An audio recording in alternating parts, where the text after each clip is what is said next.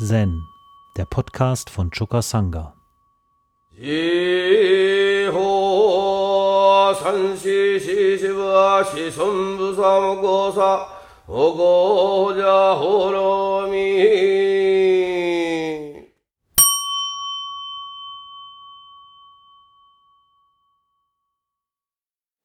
Okay. Ich fange mal an mit einem Gedicht, was sich auf das Koan Mumonka Nummer 39 bezieht. Ein Fehler beim Sprechen. Und zwar stammt das Gedicht von Cho Setze. Cho Setze war ein Schüler von Sekiso Keisho, ein berühmter Zen-Meister. Und zwar war Sekiso Keisho äh, berühmt für sein Zen der stillen Erleuchtung.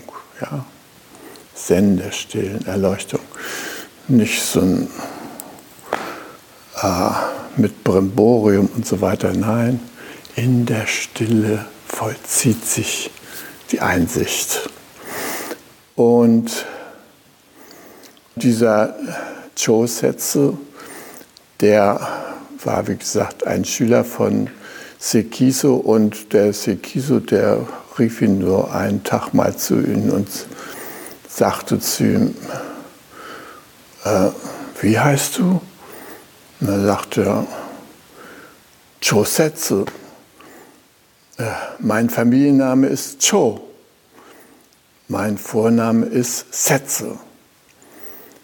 Und das Wort Setsu, das heißt so viel wie ungeschickt oder auch Missgeschick, aber in diesem Falle eher so ungeschickt. Ja? Und Sekiso meinte so tröstens, äh, es bringt überhaupt nichts, geschickt sein zu wollen. Also, wenn das uns jemand sagen würde, ja, es bringt überhaupt gar nichts, geschickt sein zu wollen, seine Fähigkeiten erweitern zu wollen.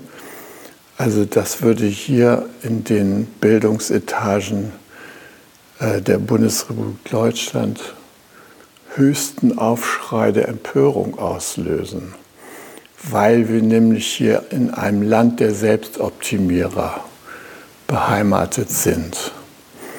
Also die Selbstoptimierer, die versuchen ständig ihre Fähigkeiten weiterzuentwickeln, Sie begnügen sich nicht mit den Begabungen, die sie von Natur aus schon mitbekommen haben, sondern es muss immer noch besser, besser, besser gehen. Und man fragt sich, wo, wo, wo soll das eigentlich hinführen? Ja? Dieses ewig immer besser werden wollen und so immer noch mehr können wollen.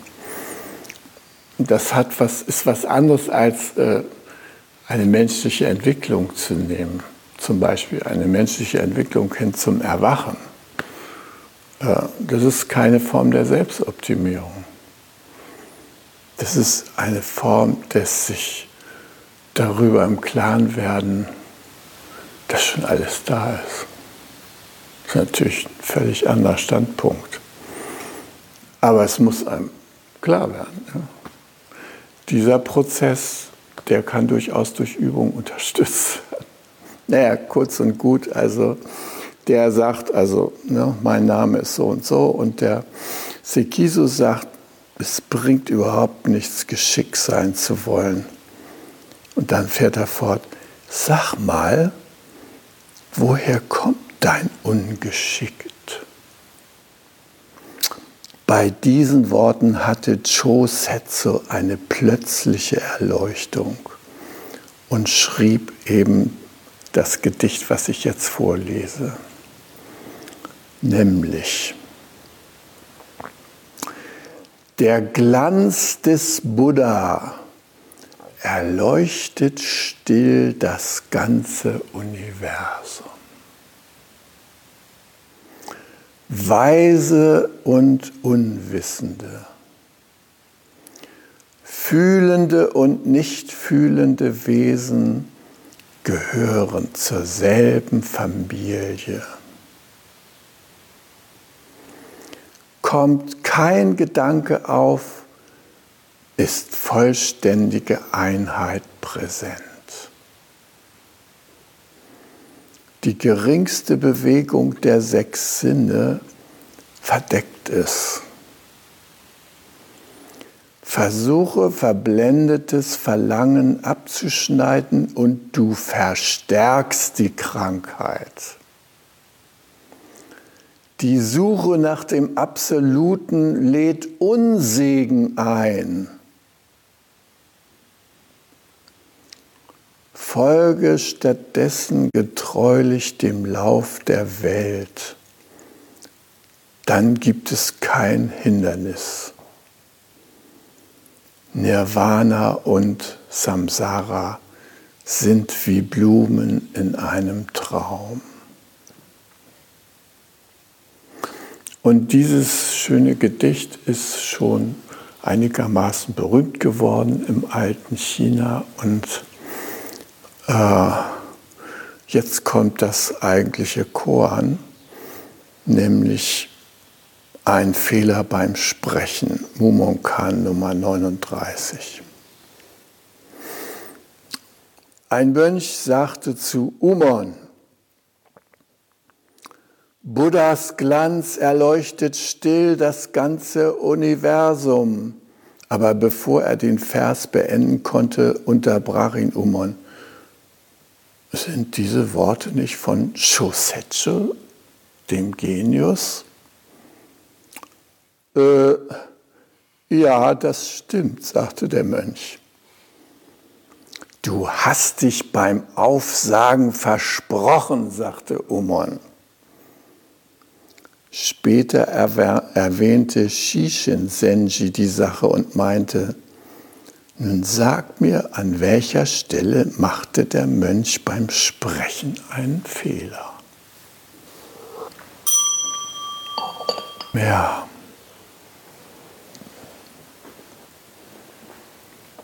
Gut, also offensichtlich hat ja der Mönch einen Fehler gemacht. Man fragt sich, dass das wohl war. Zu der damaligen Zeit, da gab es ja noch keine Plagiatsjäger, ne? wie so in unserer Zeit. Da kommen ja selbst die Doktores nicht mehr ungeschoren davon, wenn sie irgendwo ohne Angabe der Urheber irgendwas zitieren. Ja?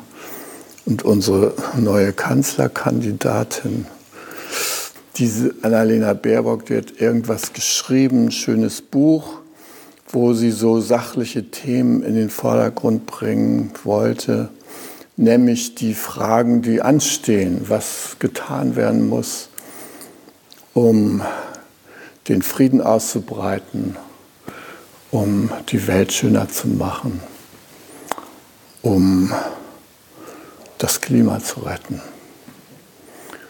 Und äh, da hat sie irgendjemand anders zitiert, ohne den zu benennen. Mache ich ständig. Also äh, könnte ich hier eigentlich gar nicht mehr so äh, ohne Scham vor euch sitzen, weil mir das schon öfter passiert ist, dass ich einfach irgendwas, was mir gefallen hat, äh, zitiert habe, hm. weil es so in meinen eigenen Erfahrungskontext passte und irgendwie eine schöne Zusammenfassung von den Gedanken war, die ich sowieso schon hatte. Ja. Also das ist mir echt schon oft passiert und ich meine, das war schon damals so in der Uni, wenn man dann eine Seminararbeit geschrieben hat, dann hat man alle Leute zitiert, nur nicht den, von dem man abgeschrieben hat naja, man wollte ja irgendwie so tun, als wären das eigene Gedanken gewesen. Ja. Und wenn man den dann zitiert hätte, dann hätten die anderen mit Recht gesagt, ja und, also das hat doch der schon geschrieben. Ja. Deshalb, es war eine bewährte Methode, alles andere wird zitiert, nur nicht der, von dem man es abgeschrieben hat. Ja. Den hat man irgendwie unerwähnt lassen. Und das ist übrigens auch noch heute so, äh, wenn so Weisheiten in der Welt verbraten werden, ist mir oft aufgefallen, dass so Weisheiten, die aus dem Buddhismus kommen, ohne Nennung der Quelle, überall verbreitet werden und dann mit Trademark versehen werden. Also Big Mind, Big Heart, Trademark, Gempo Merzel, Seminarteilnahme, Wochenende 5000 Dollar. Also, wenn man da zitiert hätte, ne, könnte man eigentlich nicht so ohne weiteres 5000 Dollar verlangen. Ne? Müsste man sagen, okay, es hat jetzt 2500 Jahre gegärt, aber jetzt ist es hier bei uns im Westen auch endlich angekommen und wir können was draus machen, wir können, was, können damit umgehen und so weiter. Ne? Also ja, das fällt mir immer wieder auf und ähm, es gehört zur Großzügigkeit des Buddhismus, dass er äh, die Lehre des Buddha überall verbreitet aber dafür kein Geld nimmt. Also das ist irgendwie ein schöner Zug. Ja? Äh, der Dharma wird unentgeltlich weitergegeben. Wir hatten auch hier bei uns in der Sangha schon öfter mal äh, so eine Diskussion. Also wenn ich hier, was ich vom Buddha gelernt habe, weitergebe per Tesho, na, Sollen wir da nicht sagen, ah, die Leute können wenigstens mal 50 Cent oder sowas so beim Runterladen? Das könnte uns hier ermöglichen, Gebäude und so weiter. Und mein Standpunkt ist, nein. Wir geben das so weiter, weil das ist Ausdruck des Dharma und den kann man gar nicht bezahlen. Weder mit 50 Cent noch mit 5 Millionen. Ist nicht drin. Das ist halt der Buddha Dharma. Und das ist etwas, das hat mit unseren Herzen zu tun. Das ist etwas, das, das äh, geben wir weiter, weil wir dazugehören zum großen Kontext, weil wir dazu beitragen möchten, dass alle Teile des großen Kontexts sich darüber im Klaren werden, dass sie zu diesem großen Kontext dazugehören. Einfach weil sie existieren. Deshalb. Und es ein Segen ist, dazu zu gehören. Egal, was alles zu diesem Kontext gehört, ja. Natürlich sind da so schöne Dinge wie diese Blumen hier und diese schön gestalteten Trinkgefäße und Tassen und unsere Kerzen, unsere Buddha-Statuen. Aber das sind auch die Komposthaufen und verschiedene andere Teile, die wir hier auf dem Gelände finden, hinter dem wunderbaren Strohlehmhaus, zum Beispiel unsere Kläranlage. Ab und zu ist sie verstopft ne, oder funktioniert nicht so ganz richtig. Meistens geht es. Aber das ist dann auch Kontext, gehört dazu. Sogar die vergifteten Felder unserer umliegenden Nachbarn gehören dazu. All diesen Gegebenheiten bieten wir an, sich inne zu werden dass alles dazugehört. Dass wir dazugehören, dass Sie dazugehören. Und dass wir ein vernetztes Ganzes sind, was überhaupt gar nicht aufzulösen ist, außer durch intellektuelle Kapriolen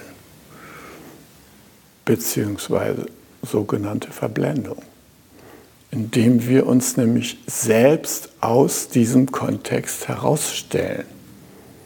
Wir gehen zurück und sagen, hier, das bin ich und das ist alles nicht ich und hat mit mir wenig bis gar nichts zu tun, außer dass es mich ernährt und so weiter und so fort. Also, gut, ich kam da drauf, weil ja die Annalena Baerbock auch mal einfach zitiert. Und das hat dieser Mönch hier gemacht. Was ist denn daran verkehrt? Stimmt doch. Der Glanz des Buddha erleuchtet dir das ganze Universum. Warum soll man das nicht sagen dürfen? Ja, die Sache ist natürlich so, wenn ich da so ankomme und so tue, als ob das gerade meine frische Erleuchtungserkenntnis ist, ja, die ich jetzt hier gerade mal in dieses Zitat einbette, äh, das kann blöd wirken. Und tut's auch. Das ist immer, wenn wir so ähm, solche äh, Weisheiten von anderen so als unsere eigenen ausgeben, das kommt nicht gut an. Also es erweckt eher Misstrauen. Ja? Kommt er dazu, das zu sagen? Und das Misstrauen kommt daher, dass wir eigentlich nur vertrauen, wenn jemand bestimmte Erfahrungen selbst gemacht hat.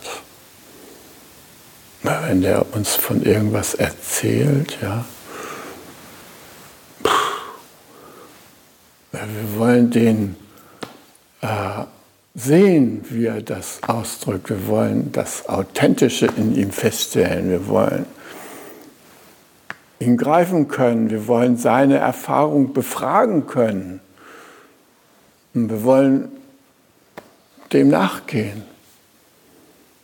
Aber wenn er sich da verbrämt mit irgendwelchen tollen Sätzen von Bhagwan Osho oder wem auch immer, ja, bringt uns nichts.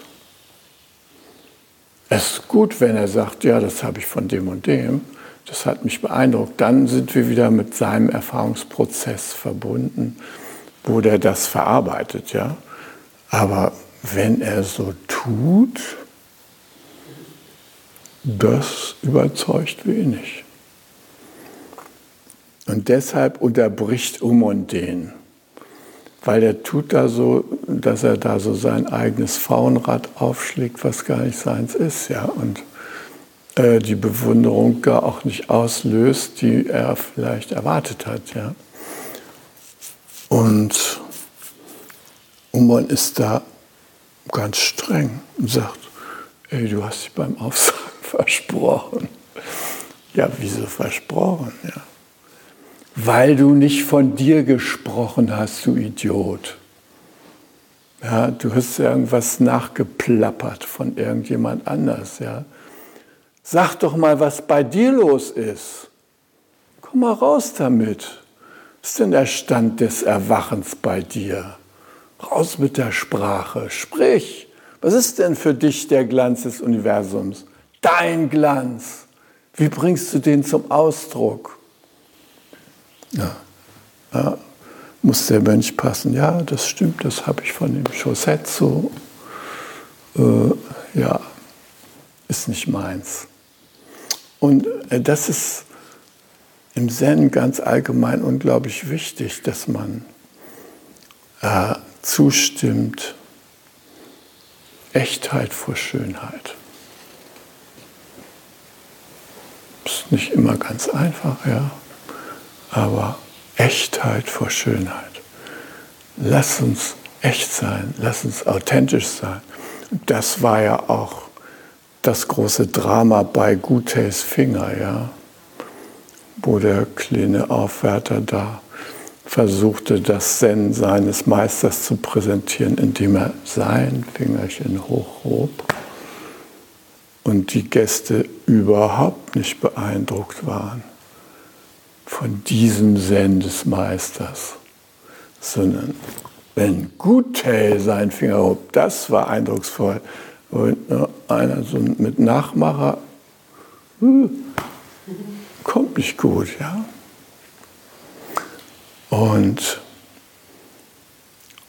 das freut mich so, dass das bei uns so geehrt wird, das Authentische, dass das wirklich Wert hat, dass wir uns nicht gegenseitig was vormachen, sondern dass wir wirklich unsere eigenen Erfahrungen versuchen zu teilen und äh, uns auch gegenseitig damit zu bereichern und auch uns befragen zu lassen, was war denn das nun in Wirklichkeit, ja?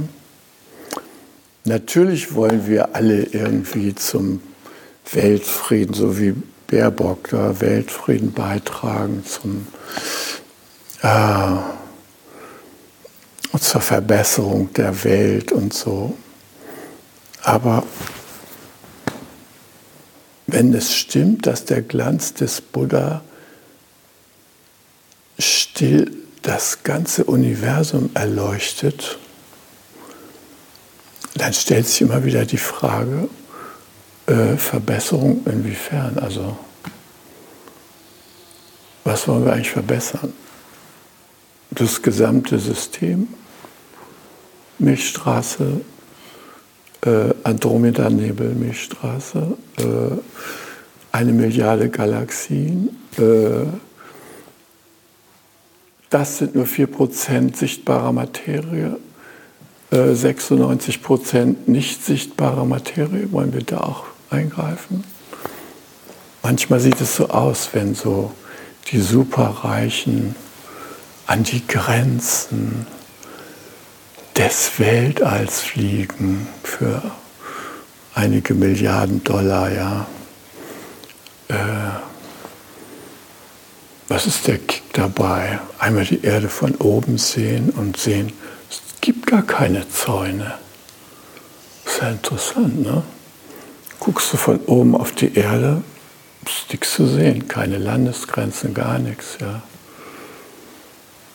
Da sieht man plötzlich, dass diese ganzen Grenzziehungen und Zuschreibungen und so, dass das alles menschengemachte Konzepte sind. Dass wir ständig in Landkarten leben, statt in wirklichen Bezug. Und dieses Leben in Landkarten, da kann man sich mal so einen Kick geben und dann mal so raufheulen, da so Richtung Mond, oben runter gucken und sagen, ey, wie schön dieser Planet. Mein Gott, es hat sich gelohnt. Einmal darauf. Okay, das ist jetzt einigen Leuten möglich. Aber äh, dem Buddha war das auch möglich, ohne da oben zu sein. Und zwar deshalb, weil der nach innen gereist ist. Die eigentlichen weltverändernden Reisen, die gehen nämlich nach innen und nicht nach draußen. Jetzt leiden wir alle unter den Reisebeschränkungen dank Corona, ja, und können nicht da an unser geliebtes Kanada zum Beispiel, ne, kann ich nicht hin und so. Und andere können nicht nach äh, Gomera oder wo sie hinwollen, ja. Äh, oder nur ganz kurz und müssen dann sich in Quarantäne begeben, weiß der Himmel was alles. So, aber wisst ihr was? Wir hatten jetzt zwei Jahre eine gnadenreiche Gelegenheit der Reisen nach innen. Was haben wir daraus gemacht? Wie sahen unsere Innenreisen aus? Ja, ich kenne einige, die aus der Zeit was gemacht haben. Die sind am Ort und innen gewesen und haben die Zeit als sehr schön und produktiv erlebt. Also wenn man die ansprach, leidest du auch so unter Corona, dann haben die gesagt, nee, entschuldige, mir geht es gerade sehr gut. Ich hatte noch nie so viel Zeit, um mal bei mir in meinem Leben nachzugucken, was eigentlich alles so los ist. Ja?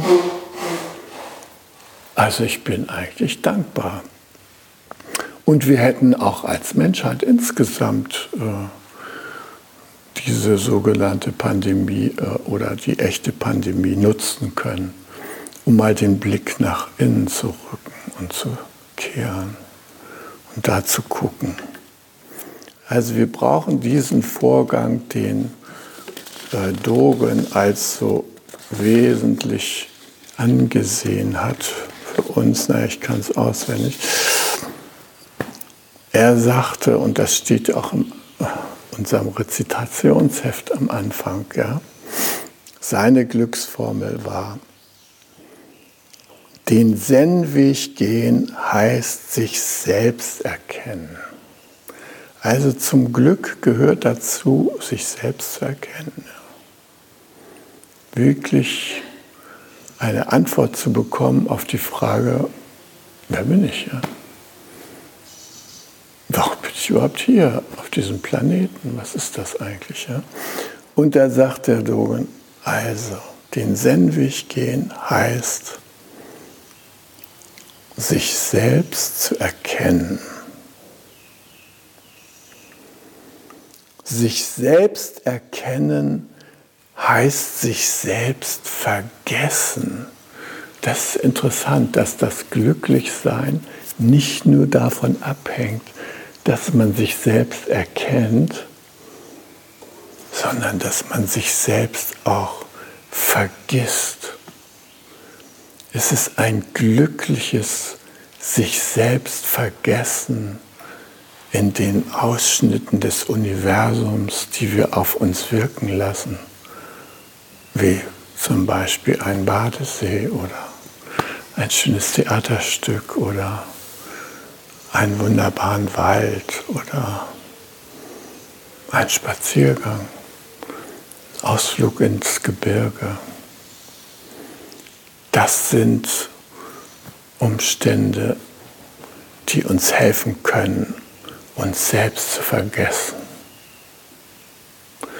Und das Interessante ist, dass in diesem Prozess des Selbstvergessens wir so eine merkwürdige Erweiterung erfahren. Wir, wir merken, es ist kein Aufblähen und aufgepustet werden, ne, so ich bin der Größte und so weiter, ich bin Trump. Nee, das ist gerade nicht, sondern es ist ein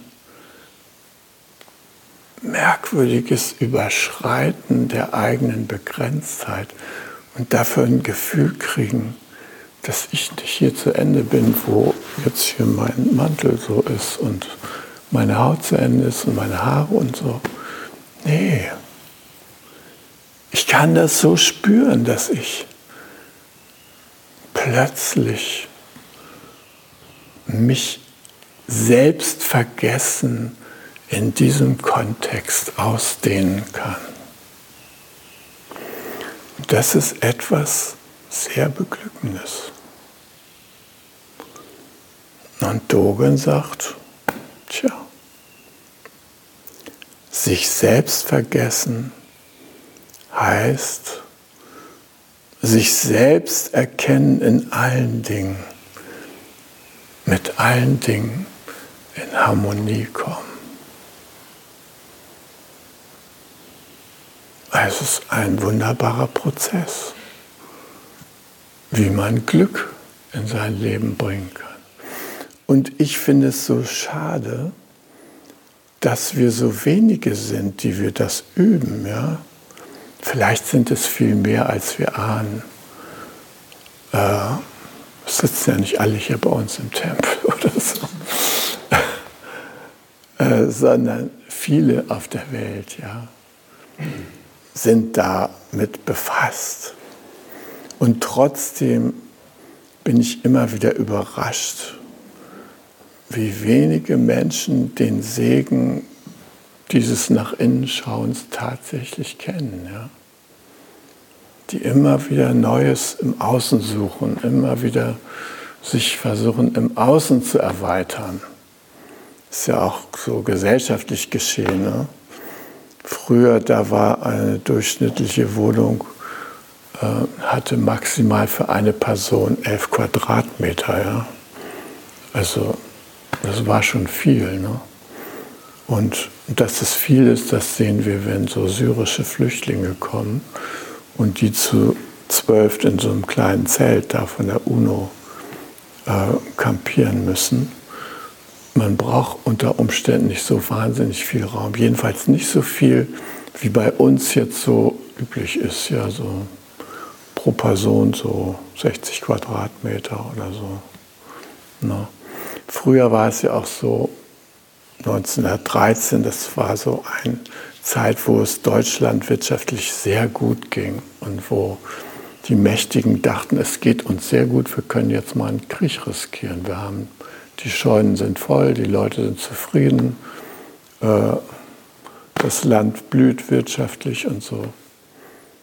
Ja, das waren Verhältnisse, da gab es nur 0,25 Prozent Einpersonenhaushalte. 0,25 Prozent. Das ist ein Viertel Prozent. Heute sind es 54 Prozent. 54. Ich meine, Tinder und so hätte man damals gar nicht machen können, ne? mit 0,5 null so Prozent wohnen oder allein sein können und so weiter, wäre nicht gelaufen, ne? das ist klar. Aber ob wir wirklich das so brauchen, wie wir das heute konzipieren, immer heißt es, es gibt zu wenig Wohnraum, es gibt zu wenig Wohnraum. Ich frage mich manchmal, wie die das früher hingekriegt haben. Wieso in Wien die gleiche Anzahl von Menschen leben konnte auf einem Elftel der heutigen Fläche der Stadt. Wie war das nur möglich? Und man hört nicht, dass die Leute unglücklich gewesen sind. Also nicht wesentlich unglücklicher als heute, ja. Also diese Expansion nach außen, unsere Hautgrenzen im Äußeren immer weiter ne, SUV, brr, brr. man kann ja äh, noch sicherer fahren, wenn man so einen halben Panzer um sich hat und so weiter. Das ist eine Wahnsinnsentwicklung, ja. Und Jürgen beklagt ja zu Recht, dass wir kein Bewusstsein davon haben, wie viele Planeten es bräuchte, um uns diesen Lebensstil zu ermöglichen als Beispiel für alle. Geht gar nicht, ja. Ist ein Ausnahmefall. Deshalb, warum kultivieren wir nicht den inneren Reichtum? Ist unbegrenzt vorhanden. Dann erleben wir es. Der stille Glanz des Buddha erleuchtet das ganze Universum. Ja, natürlich machen wir uns alle ans Werk und versuchen auch auf andere Weise zum Erleuchten des Universums beizutragen. Martin Luther King, der sagte, die Menschheit muss für alle menschlichen Konflikte eine Methode entwickeln, die Rache, Aggression und Bestrafung ausschließt. Für alle Konflikte. Auch die Konflikte, die man mit sich selbst hat, übrigens. Ja, und wie kann das gelingen? Und er sagt, die Grundlage einer solchen Methode ist die Liebe. Das ist seine Aussage. Marshall Rosenberg, der nennt drei Ebenen, auf denen Frieden geschaffen werden kann. Er sagt, erstens in uns selbst der schaut auch nach drinnen. Ja, ich sage ja immer, sein Blick ist eine Suche nach dem Kontakt zur Buddha-Natur. Ja? Also er meint in uns selbst, wie wir uns mit dem Leben in uns verbinden können. Also wie können wir uns mit dem Leben in uns verbinden? Nicht mit dem Leben im Außen, sondern mit dem Leben in uns. Wie können wir uns da verbinden? Und er schlägt vor, dass wir unsere Gefühle nutzen, um herauszufinden, was das Leben in uns eigentlich ist. Und uns an diesem Leben in uns zu erfreuen. Dass es überhaupt da ist, dieses lebendige Leben, dieses Auf und Ab von Bedürfnissen und so weiter. Dass das überhaupt da ist, das ist ein Segen, ja? sagt er. Er sagt, so in uns selbst, wie wir uns mit dem Leben in uns verbinden können, so dass wir von unseren Begrenzungen lernen können, ohne uns anzuklagen oder selbst zu bestrafen. Und er meint, unser Training zeigt den Menschen, wie sie Frieden in sich selbst schaffen können. Und er schränkt noch ein bisschen ein. Wenn wir das nicht schaffen, bin ich nicht so optimistisch, wie wir uns friedlich auf die Welt beziehen wollen. Also dem ist auch klar, der Weg nach innen ist erstmal die Hauptstraße. Wenn das geklärt ist, dann kann man sich immer noch den äußeren Gegebenheiten zuwenden. Ja, und dann sagt er ja weiter, zweitens, wie wir lebensbereichernde Verbindungen mit anderen Menschen herstellen, die es erlauben, mitfühlendem Geben einen natürlichen Platz zu geben. Das finde ich eine großartige Aussage. Das ist ein weiteres Friedensschaffenskriterium und damit etwas, was zu unserem Glück beiträgt, ja? Nämlich wie wir lebensbereichernde Verbindungen mit anderen Menschen herstellen. Das war ja gestern schon mal Thema in dieser Mann-Frau. Heute muss man ja alle einbeziehen, divers und Sternchen und so weiter. Ich beschränke mich jetzt mal auf diese äh, Ausgangskonstellation da wo auch viel Konfliktpotenzial einfach ist und wo es eben darum geht, eine lebensbereichernde Verbindung herzustellen, die es erlaubt, mitfühlendem Geben einen natürlichen Platz zu geben. Eine großartige Aussage. Gut, und drittens sagt er, wie wir die Strukturen, die wir erschaffen haben, Institutionen, Justiz, Regierung und andere verändern, die bisher friedlichen, lebensbereichernden Verbindungen zwischen uns im Wege stehen. Ja, das ist natürlich der eine sehr große Herausforderung, wie wir diese Strukturen, die wir tatsächlich erschaffen haben, sagt der Dalai Lama. Alles, worunter wir heute leiden, haben wir selbst erschaffen. Ja? Weil wir es selbst erschaffen haben und selbst bewirkt haben, selbst die Bedingungen dafür hergestellt haben, können wir auch die Bedingungen schaffen, dass das wieder verschwindet. Ja? Es liegt in unserer Hand.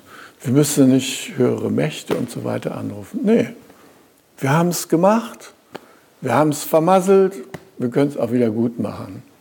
Liegt in unserer Hand. Wow. Von uns als Menschheit insgesamt ist es eine Möglichkeit. Wir können.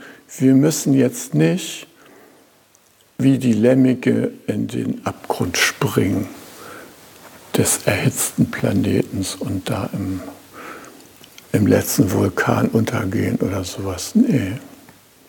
Wir können rechtzeitig das Steuer rumreißen. Und ich finde, da, da gab es mal mh, hm, so einen wunderbaren Brasilianer, mh, hm, Sebastião Salgado. Der war eigentlich vor allem äh, Filmemacher oder hat so das Elend in der Welt da in Ruanda und wie die Tutsis und Hutus da übereinander hergefallen sind. Ist einfach da als Zeuge präsent gewesen mit seinen Kameras und hat da Hunderttausende von Toten gesehen am Wegesrand und war total erschrocken. Und äh, ja, er hat das dokumentiert, er hat uns das zur Verfügung gestellt unter dem Titel Das Salz der Erde. Aber dann hat er äh, sich besonnen, dass seine Familie in einer völlig umweltzerstörenden Weise Landwirtschaft betreibt, irgendwo in Brasilien, und dass das zur Verödung ganzer Landstriche beigetragen hat. Und er hat gesagt, das mache ich rückgängig. Er hat angefangen mit seiner Frau zusammen, haben sie Bäume aus dem tropischen Urwald gesucht, Samen, kleine, und sie haben in kürzester Zeit einen wunderbaren Urwaldwald geschaffen. Das ist möglich. Ich höre auch aus China, dass die da in der Wüste plötzlich anfangen, Bäume zu pflanzen, die da auch tatsächlich wachsen.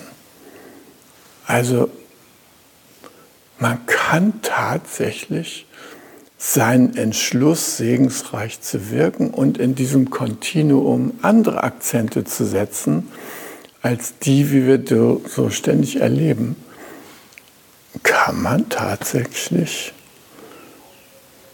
ja, Frieden, Harmonie, vielleicht sogar auch Glück fördern. Und wir versuchen das hier auch im Kleinen. Ich meine, ich sage das immer wieder, unser einst erodierter Maisacker, wie der sich hier belebt hat. Und zwar eigentlich im Wesentlichen ohne unser Zutun, indem wir es zugelassen haben, dass da Pflanzen wachsen konnten von selbst. Das ist nämlich das Tolle an der Natur, dass wenn man der mal so Raum lässt, dass sie sich dann auch selber Bedingungen schafft, wie sie wieder zur Vielfalt zurückkehren kann. Ja? Und das ist eigentlich ein großer innerer Schritt, dass man das erlaubt, vor allem in Deutschland. Also ich habe mal in Bremen gewohnt, in der Nähe eines Kleingartengebiets.